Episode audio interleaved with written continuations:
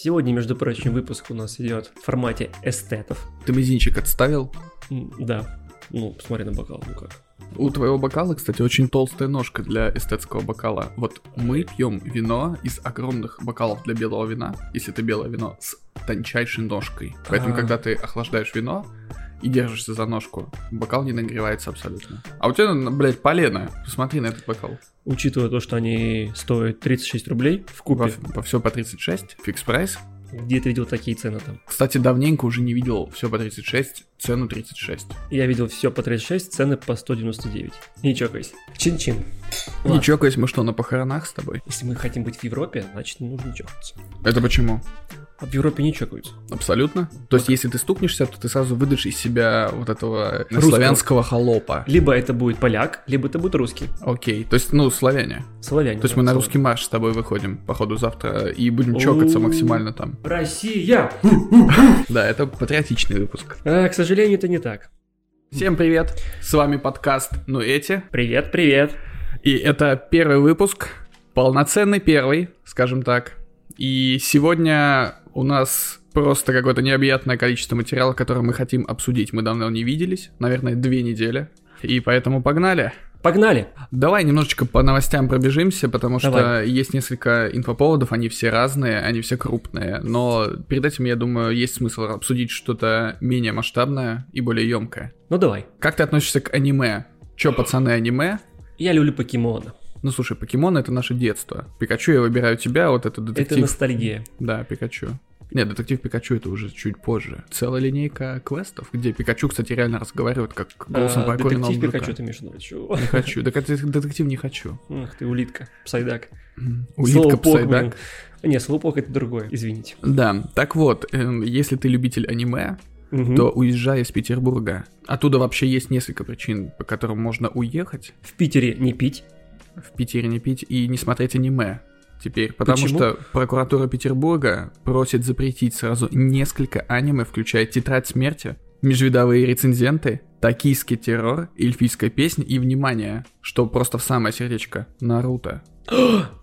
Как жить без Наруто, я не понимаю. Как же без Наруто? Более того, ты знаком с какими-то из этих произведений? Ну, так, хотя бы мельком. Я слышал про Наруто. Так, Тетрадь смерти, да, ты сказал? верно. По-моему, даже была киноверсия. Были две смерти. киноверсии. Одна киноверсия была японская, одна версия была Netflix адаптация с Да. очень нестандартным выбором актеров. Вот эту я как раз-таки, наверное, и видел. И как тебе? Никак. Я просто смотрел трейлер. Так. Больше ничего. Интересный ты человек. Интересно, я знаю. Э, На самом деле, в этой новости прекрасно даже не то, что аниме запретят, точнее, хотят запретить, а в ней прекрасно то, под каким предлогом. Ну, естественно, это насилие, М, неоправданная жестокость, тетрадь смерти и еще и пропаганда суицида и убийства. А могу ли я узнать имя депутата, по чьей инициативе выходит такой закон? А не Пока. можешь, потому что я не добавил эту информацию в скрипт. Мне кажется. Ты думаешь, это Милонов? Да. Возможно. Он, кстати, никогда, насколько я помню, не высказывался прямо негативно про аниме. Про кальян, да, что это там писька сатаны, вот это вот все. А вот Мгм, про аниме не мгм. помню. Ну, может быть, он попал просто на другой аниме какой-то, а, который находится на- Китайские порномультики. извращенные с осьминогами, дятлами, вол- волками. Дятлами. Блять, сбрось мне, пожалуйста, китайский порномультик, если только это не Вуди Вудпекер. Версия для взрослых. Но может быть, кстати, может быть, именно на каком-нибудь порнхабе они это и искали. И потом такие, ой, возможно, нас раскрыли, и теперь нужно запретить. Да, а возможно, это просто выглядит как-то не по-славянски. Это не подходит под э, рисовку, привычную нам по старым добрым советским мультфильмам. То Да. есть, если бы, например, этот мультик выглядел как Простоквашино, или как, бля, я не знаю, Барбоскины, они бы такие сказали, ну, в целом, Печкин не как предел моих мечтаний выглядит в такой рисовке, но я бы, возможно, ну, досмотрел, чем это кончится. Или- Хотя набор персонажей, если бы это было Простоквашино, в стиле Вес- аниме весьма- порно, весьма весьма странный. Дядя Федор, пес, кот. Печкин и Голчонок. Галчонок. Ну, еще Это корова, пощади. еще корова и стеленка. Пощади, пощади, корову, И, пощади корова с теленком. Это вообще семейная Да. история. Мне кажется, ноги растут именно с этого, потому что она не подходит по визуалу, тот же самый «Ну погоди». Либо берем вообще старые мультики, такие как «Аленький цветочек». Аси, мы знаем, что «Аленький цветочек» — это адаптация «Красавица и чудовище». Как и «Буратино», это «Пиноккио», мы знаем, да? Как и «Волшебник изумрудного города». А это кто? Это Волков, который написал «Волшебник изумрудного города» у нас, а там был «Волшебник страны Оз». Да, страны Оз там, да. Это Элли? был цикл Про- подожди, как книг. звали? Элли? Да, Элли. Страшила? Э, Хер тебя, не Элли. В оригинале это Дороти. А, Дороти, точно. Элли у нас. У меня уже все. Биполярочка советских мультиков. Биполяр очка. Ты, кстати, своей дочке читал что-нибудь из детской литературы? Я читаю своей дочке самое интересное. Набокова. Не, самое интересное, я читаю в основном западные мультики. Такой субтитры такой, ну, дочь, короче, сегодня смотрим на оригинале, а батя тебе сейчас зачитает зарубежные мультики. Да. Давай, скажи спасибо, что не китайские порномультики с галчонком. это вот всё. В основном мы покупаем французские книги издательства Клевер. Book. Французские истории. Про Кролик багет. Питер, Ослик Тро-Тро. Ослик Тро-Тро, первый раз слышу. Вот Кролик Питер, по-моему, экранизировался недавно. Я еще сказал такие названия, знаешь, такие, это то же самое, что сказать, ну, грубо говоря, кто не выговорит букву «Р», бронетранспортер, по сути. То есть это ты, в принципе, мою смерть сейчас сказал. Да. Социальную. То есть если сейчас все это произнесу, нам пора будет закрываться. Блин. Не успев открыться. Помнишь, по СТС давно в 90-х была передача, называлась она «60 минут» или «60 секунд». Там был ведущий. Он не выгов- за 60 секунд, я знаю. Николас Кейдж. Но вряд ли он вел что-то на СТС. Да, это была наша брянская студия, и там был ведущий у них, не выговаривая букву L, букву R, он шепелявил. В итоге он вел новости. В принципе, человек вообще не стеснялся, вообще был пофиг на все. Что про него там думают, что про него говорят, как он ведет, как это выглядит. Возможно, тем, кто запускал эту передачу, было тоже все равно. Как он выглядит, как он Мы говорит. жили в лично. 90-х и выживали как могли. Ты помнишь, от чего ты отклонился? А, да, от мультиков. Так. А до этого? мультики А до этого, а до этого мы говорили про аниме. Кстати, То ли дело а знаешь, а я поддерживаю депутатов. Аниме это фу, они несут в себе необоснованную агрессию. Необоснованную агрессию, эротику, подоплеку, их непонятные языки. Они непонятно говорят, даже не на русском языке. Ты Так понимаешь? у них э, не видно влагалища, все в квадратиках. Как это? У наших влагалища не, не в А квадратиках. прикинь, у них так и есть. Они такие, типа, почему все возмущаются? Мы показываем, как есть. Мы не... Понимаешь, если мы уберем квадратики, то мы тогда Придется будем врать. Им придется тратиться на графику и... Это как усы Генри Кавилла убирать в Лиге Справедливости. Понимаешь? Это- Так бы у него были квадратики вместо усов. Это было бы вот идеально. А так плохая графика. Это Да. же ужасно. Это ужасно, это будет видно. Поэтому они все, все с кубиками делают. Мгм. Майнкрафт. Они блюрят Переиграли. постоянно вот это вот, блюрят. Мне нравится слово блюрить. Блюрить? Блюрить. Главное это... нам не блюрить сегодня после выпуска. Я Да? так скажу. Подумал вот о чем. На самом деле, очень многие протестные события и всякие такие странные истории, связанные с властью, они происходят из-за не самых типичных вещей. То есть Да. человека могут щемить максимально в финансовом плане, в каком-то личном, но как только запретят аниме, Я согласен. он встанет и скажет, хватит, я долго это терпел, но вот, вот за Наруто и двор стреляю в упор. И Барута. И Баруто и двор. Сына говорят, Наруто. Баруто не очень. Он а такой Барута такой. это сын Наруто? Да, как ты угадал, ты же не смотрел. Я тебе признаюсь, что, наверное, половину мультсериала я посмотрел. Ага. Серии где-то сколько? 150-200. Да? А потом я просто устал и дочитал мангу быстрее, чем все это вышло. Так что я, в принципе, знаю, чем все закончилось.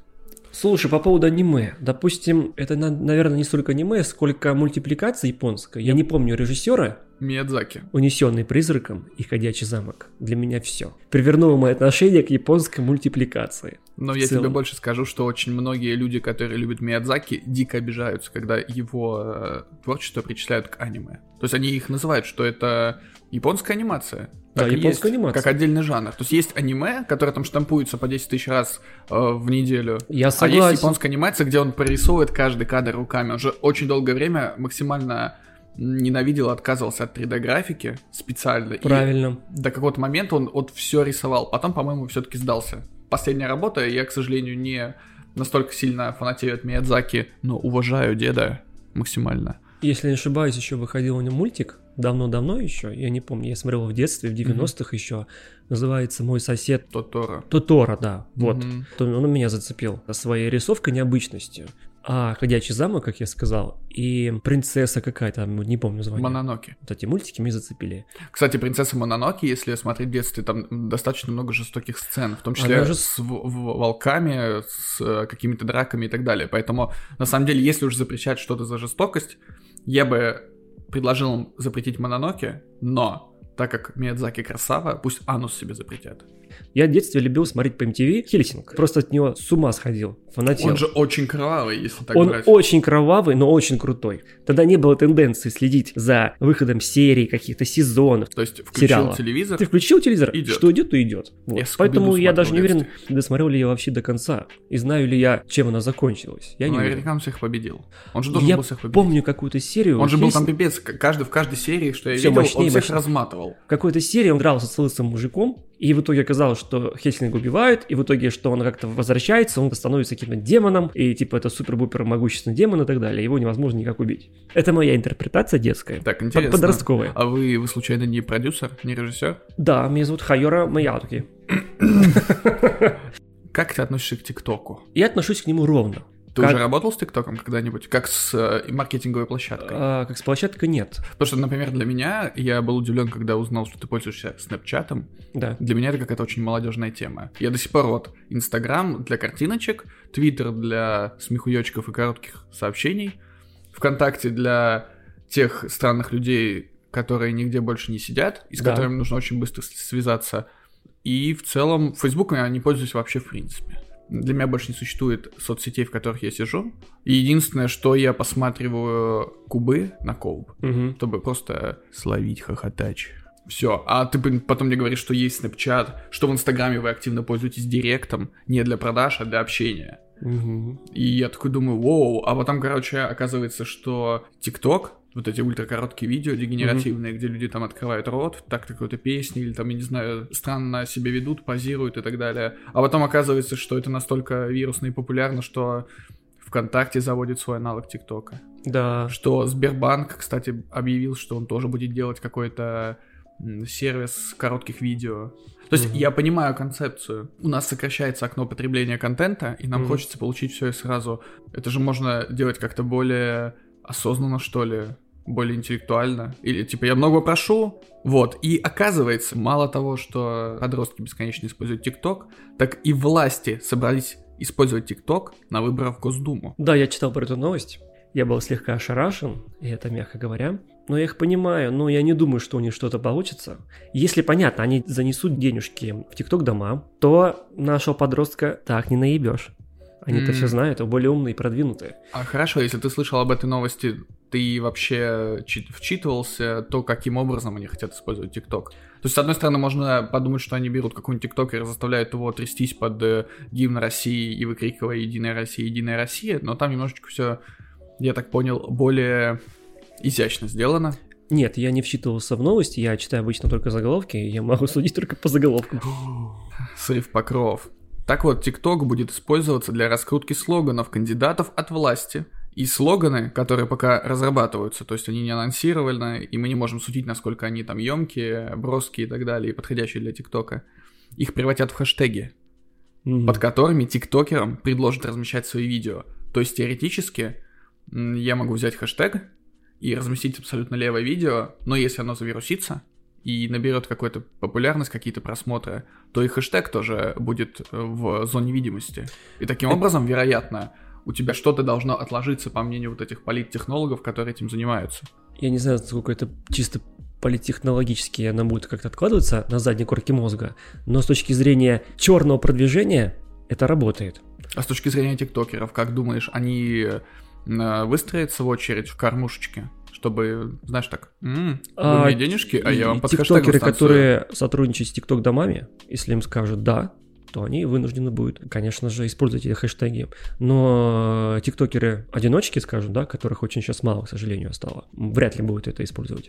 Эти бунтари-одиночки, Да, бунтари. последние рейнджеры дикого TikTok запада. В одиночку труднее и меньше можно заработать денег, чем в компании. Ты как знающий человек рассуждаешь о TikTok-домах, ты проводил какой-то research, ты можешь мне пояснить, что это вообще такое? То есть я понимаю, что это, видимо, некая группировка, да, тиктокеров или кого-то. Но вот ты говоришь, если TikTok дом заставит тиктокеров что-то делать, у них есть какой-то рычаг давления или Я влияния думаю- на тех, кто... Я это думаю... лейбл? Тикток лейбл фактически? Нет, это просто группа самых популярных блогеров из ТикТока, которые работают вместе, делают фиты, делают коллабы со звездами. К ним сейчас стали приходить звезды. Там Мгм. Дима Билан, Ксения Собчак, а, Николай Басков, Филипп Киркоров, по-моему, к ним заходил. Блин, если Николай Басков не делает тикток на свою супер миметичную песню «Золотая чаша золотая», 10-часовой версии, которые на ютубе были, их фитовали с э, саундтреком с Hotline Miami, с ними чего только не делали, если он не сделал тикток с этим треком, то он пусть даже не входит в тикток дома. И если меня Да. сейчас слушают тиктокеры, и к вам приходит Николай Басков, и если он этого не делал, хватайте его, делайте, это вам вообще бесплатный топовый контент. Создавать контент в ТикТок-доме гораздо проще, чем одному на кухне сидя.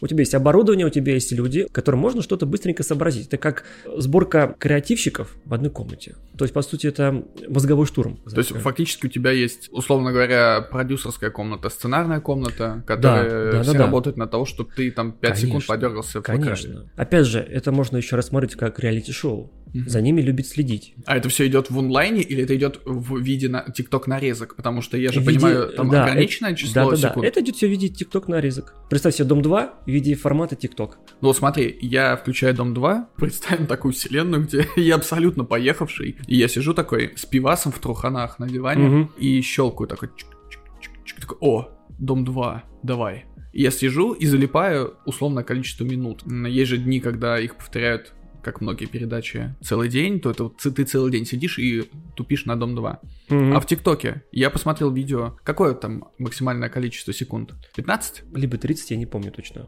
ТикТок э, не употребляю, сам контент, поэтому я не могу сказать. По вене. Мы против наркотиков, кстати. Наркотики, зло. Допустим, это 15 секунд, и получается, что если я смотрю TikTok, то мне нужно каждые 15 секунд переключать видео, или это все в автоматическом режиме? Автоматически. Весь прямой эфир делится на куски по 15 секунд. А в чем прикол? Я не думаю, что весь прямой эфир будет рубиться. Это просто ролики. Ну, представь себе Дом 2 в записи, где какая-то сцена... Важная за- какая-то Важная highlight. сцена, интересная. Записана в рамках 15 секунд. Ну, или 30 там. В таком формате, наверное, если действительно ты говоришь, что какой-нибудь политтехнолог обращается в TikTok House, какой-нибудь или в несколько, и говорит, вот вам э, 15 хэштегов, условно, это все наши э, кандидаты, это их слоганы, мы их утвердили, нам нужно теперь это вирусить. И, короче, они приходят к тиктокерам и говорят, слышите, э, вот вам Мгм. бумажечки, Да-да-да. почитайте свои эти 15-секундные скрипты, делайте контент, какой-нибудь человек открывает ленту, смотрит тренды, видит в топе какие-то хэштеги, и так или иначе, возможно, они как-то откладываются. Не знаю. Логика, вероятно, такая. Если искать в этом логику. А возможно, логика в том, что попилить бюджет, выделенный на это. Ле классик.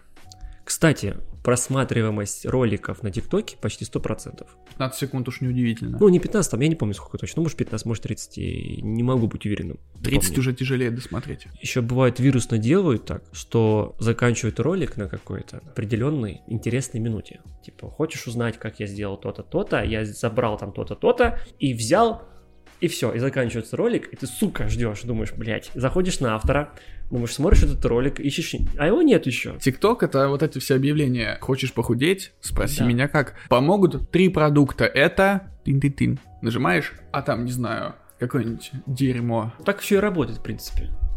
В последнее время очень стало популярно заводить TikTok дома.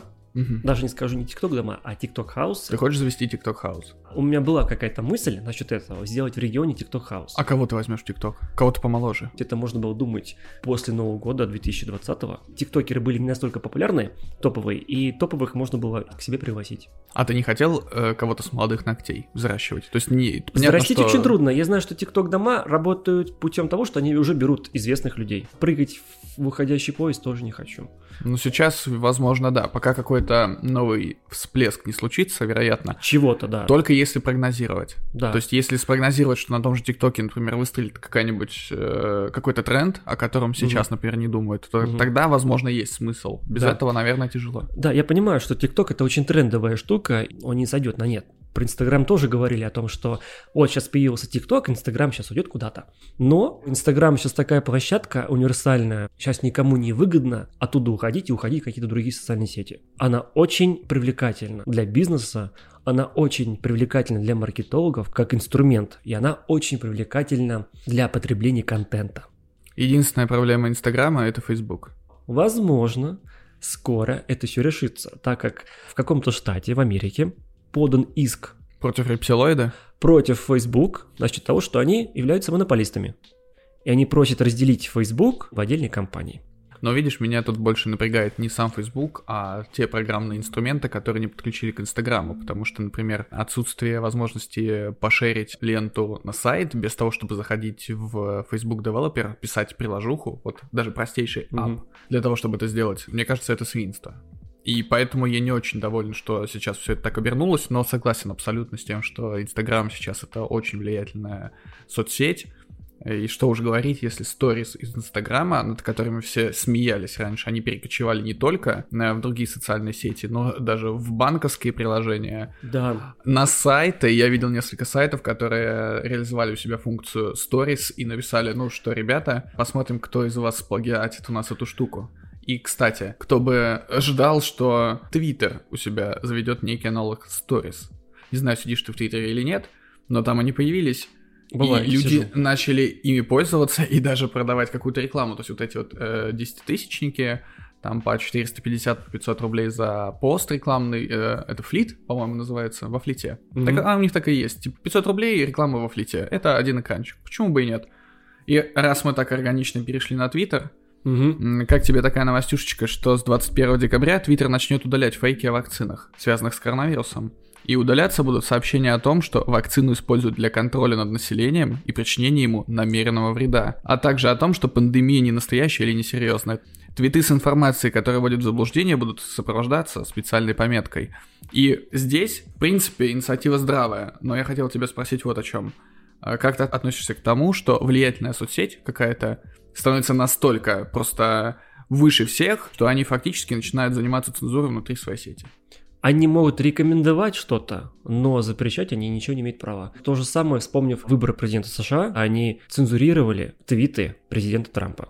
Где, в какой стране такое еще было видно? Когда социальная сеть может как-то влиять на настроение населения. Где и ты еще возьмешь настолько мощную социальную сеть именно с точки зрения влияния на людей? Ведь в Твиттере, мне кажется, есть инфлюенсеры всех областей. Спортсмены, ученые, политики, звезды, блогеры, тиктокеры даже сраны, они тоже есть в Твиттере, я уверен. Поэтому найти там аккаунт любой знаменитости, подтвержденный там или не подтвержденный, неважно. Ты можешь. В Твиттере тебе гораздо легче выйти с ними на контакт. Конечно, Достаточно сделать какой-то перепост и так далее. И от этого же многие страдают, от этого же случается твиттер буллинг, от этого многие э, публичные личности удаляются из твиттера, закрывают свой аккаунт, потому что приходит толпа с вилами в случае какого-то события и просто устраивают э, твиттер расправу Да, цифровую. да, я согласен. Где вот, вот в этом сила Твиттера, в этом и прикол. То есть, возможно, именно поэтому они думают, что им это позволено. Потому что, ну, а что, что ты им сделаешь, они в другом городе? Вообще я эту моду на цензуру вообще не люблю в современном мире, вообще особенно в 2020 году, как она стала везде, в Фейсбуке, в YouTube, в Твиттере и в Инстаграм, то есть как бы в целом. Google тоже стал цензуру свою включать. Мы же все же живем в мире, где работает свобода слова в большинстве случаев. Запретить что-то – это очень плохо. Люди просто будут молчать, и мы придем к тому времени, как в Советском Союзе, когда сидели на кухне, хайли и кричали матом, а на улице, на публике улыбались, говорили, о, все хорошо, все нормально и так далее. Люди становятся неживыми, люди начнут не доверять своим друзьям, родственникам. А мы знаем, что даже в России выходят какие-то определенные законы, запрещающие что-то писать. Теперь нельзя клеветать на кого-то, а под клеветой может пониматься все что угодно. И вот это вот мне не нравится. Тенденция, которая наметилась в 2020 году. Мы видим, как весь мир закручивает гайки. Вспомните скандал с Крисом Пратом, который в Старшей Галактике снимался. Он высказался по поводу своей поддержки Трампа. Так. Его там заклеймили в Твиттере, Мгм. потому что у него своя точка зрения. Если ты не поддерживаешь большинство, значит ты типа чмо. Это очень плохо. Ну а как тебе история с Джейсом Ганом в том же Твиттере? Тоже тот же самый Джейсон Ган. Какая 10 лет разница? назад он написал, ну, откровенно Да это, же ты- это еще хуже. Ну, окей, она была плоха, но извините, это было на тот момент, возможно, она казалась ему уместной. А Ну, почему конечно. вы...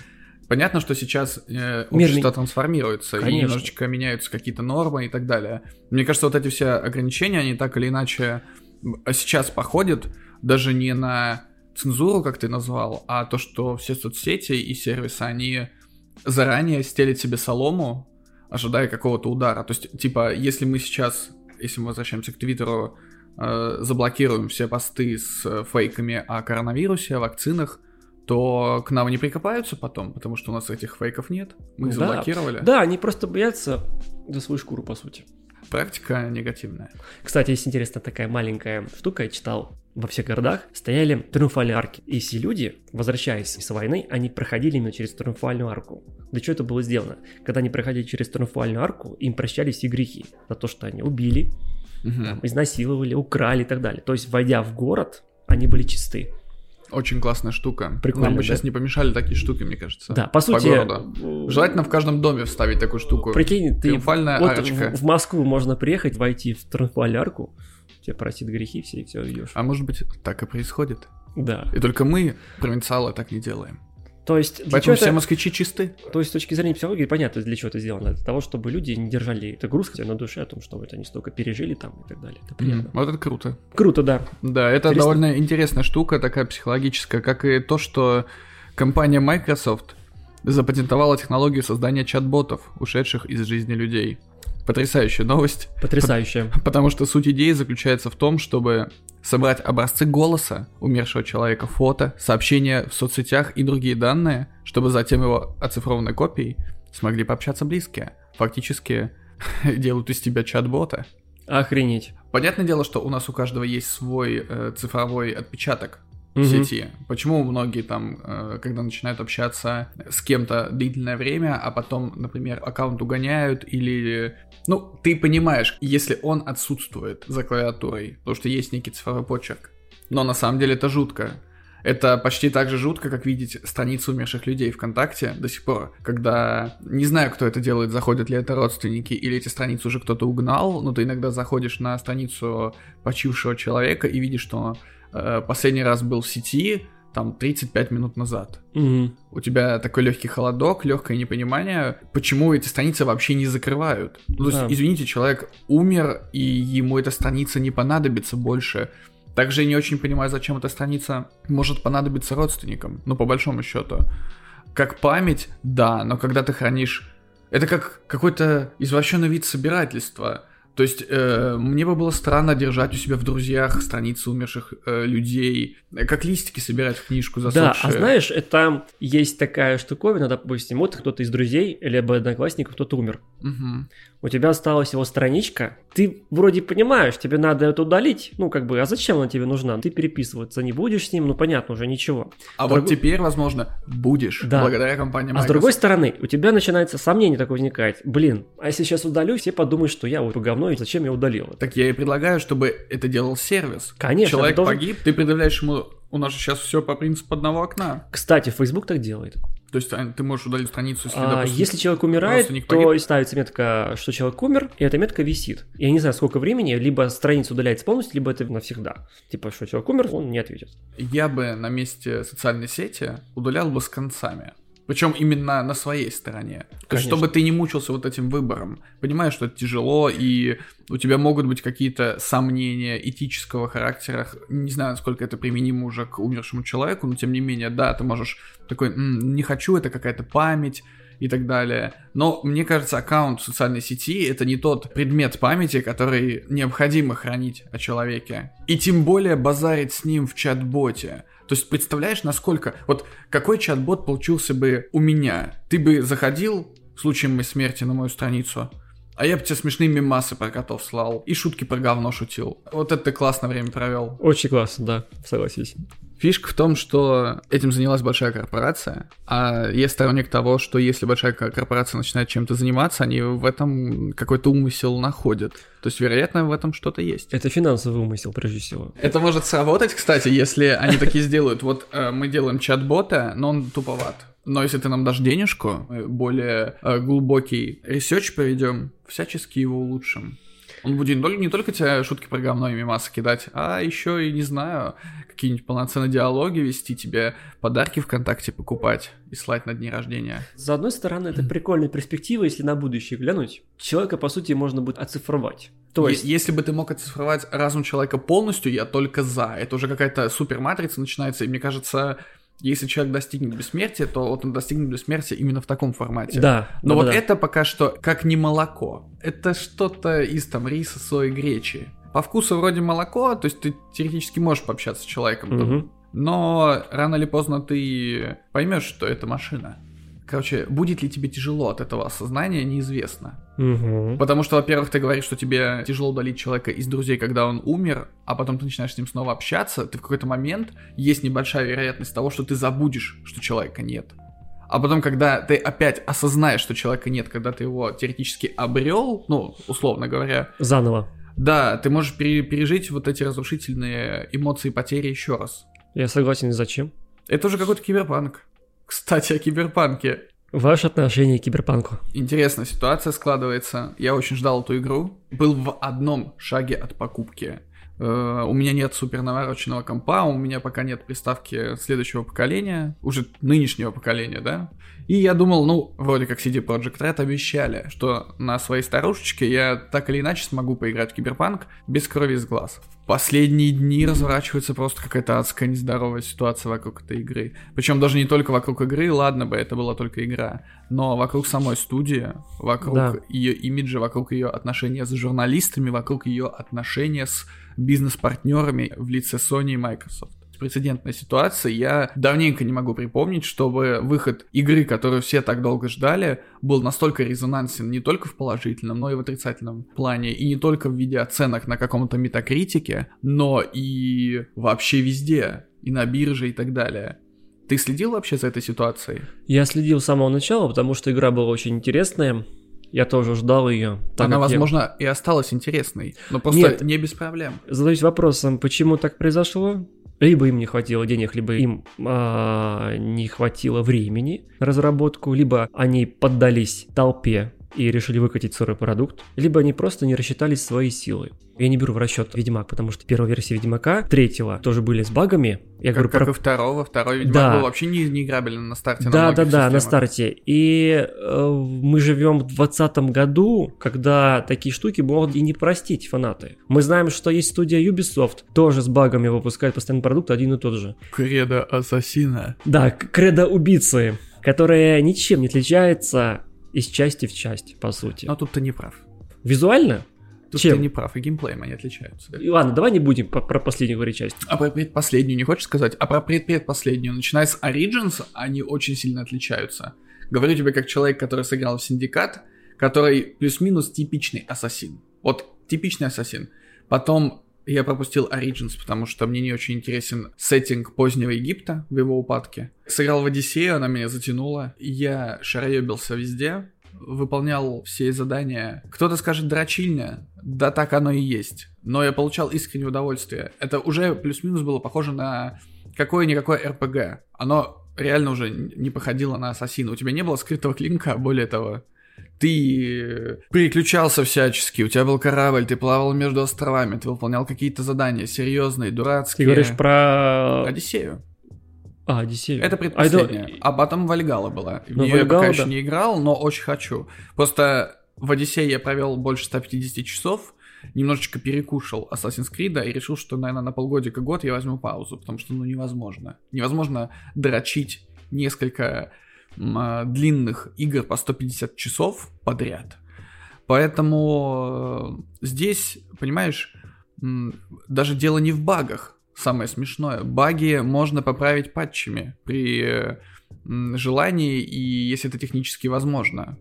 Если это технически невозможно, это, конечно, уже отдельный разговор. Тут э, гнев у игроков немножечко по другой причине был вызван. И не только у игроков. Была недавно колонка от журналиста, где он написал, что CD Projekt Red не выдала им версии для консолей предыдущего поколения. Фактически их ввели заблуждение вместе с игроками.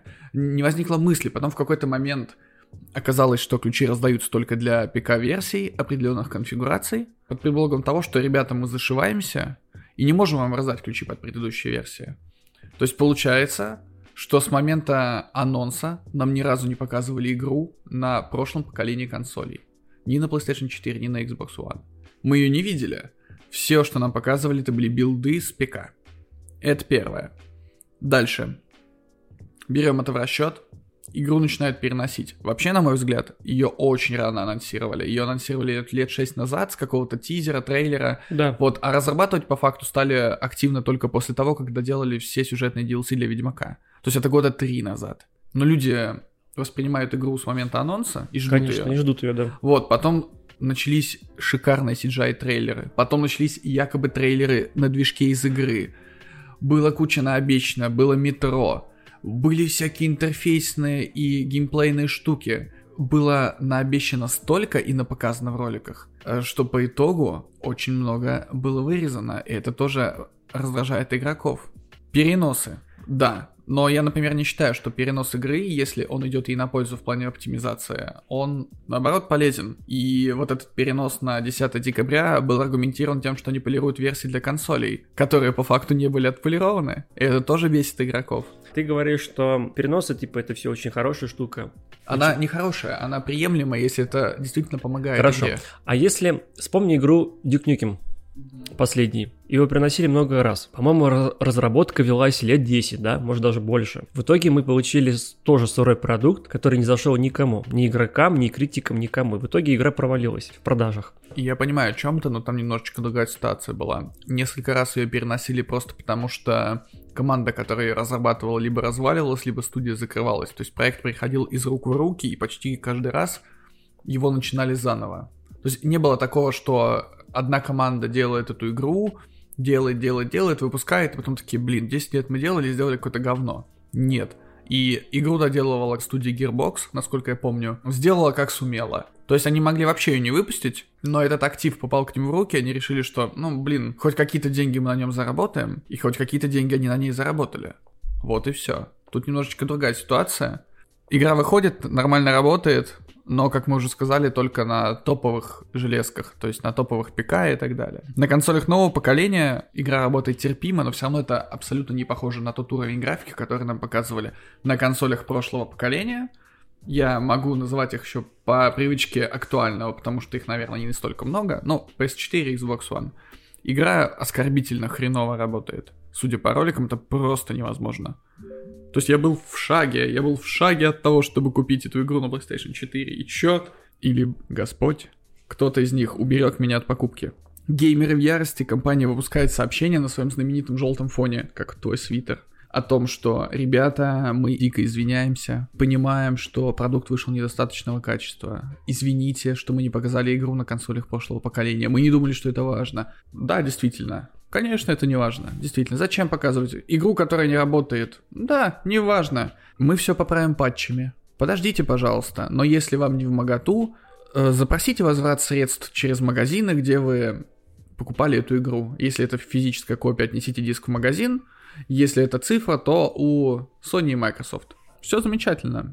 Крутая идея, крутая затея. Допустим, человек купил диск когда-то давно, предзаказал, ему это пришло, уже две недели прошло, то есть 14 дней по закону РФ, и он диск уже вер- вернуть не может, например. Потому что, тем более, я, кстати, не уверен, что диски можно вернуть, если с ними все в порядке. Nvidia, по-моему, выпустила сообщение о том, что они возвращают Киберпанк. А вот Sony и Microsoft, они, ну, слег- слегка охерели от этой ситуации. Потому что CD Projekt говорит, возвращайте деньги в этих магазинах.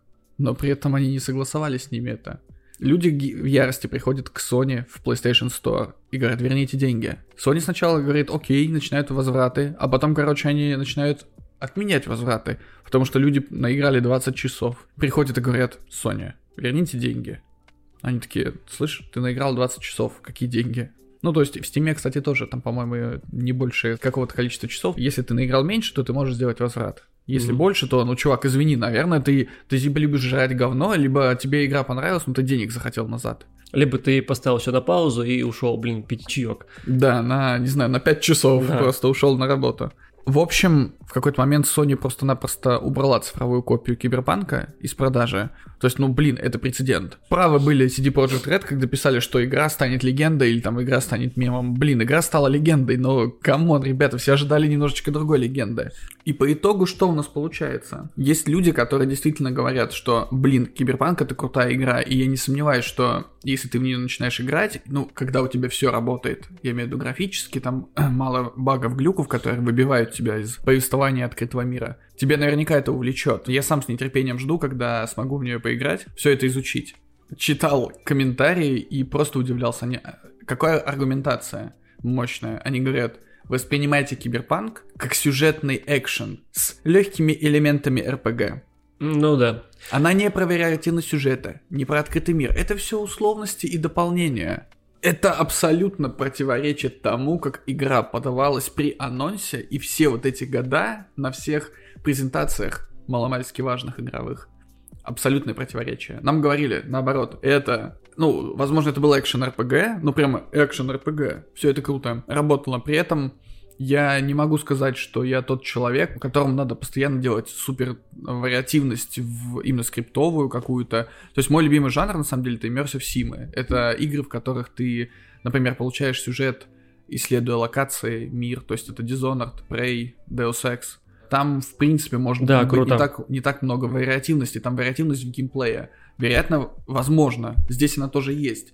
Но ни один из immersive симов никогда не называли RPG ты сам решаешь, какими путями тебе достигать той или иной задачи, точнее, точка А и точка Б у тебя плюс-минус линейные.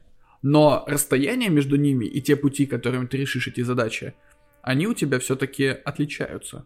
Да, классический Deus Ex. Прикол.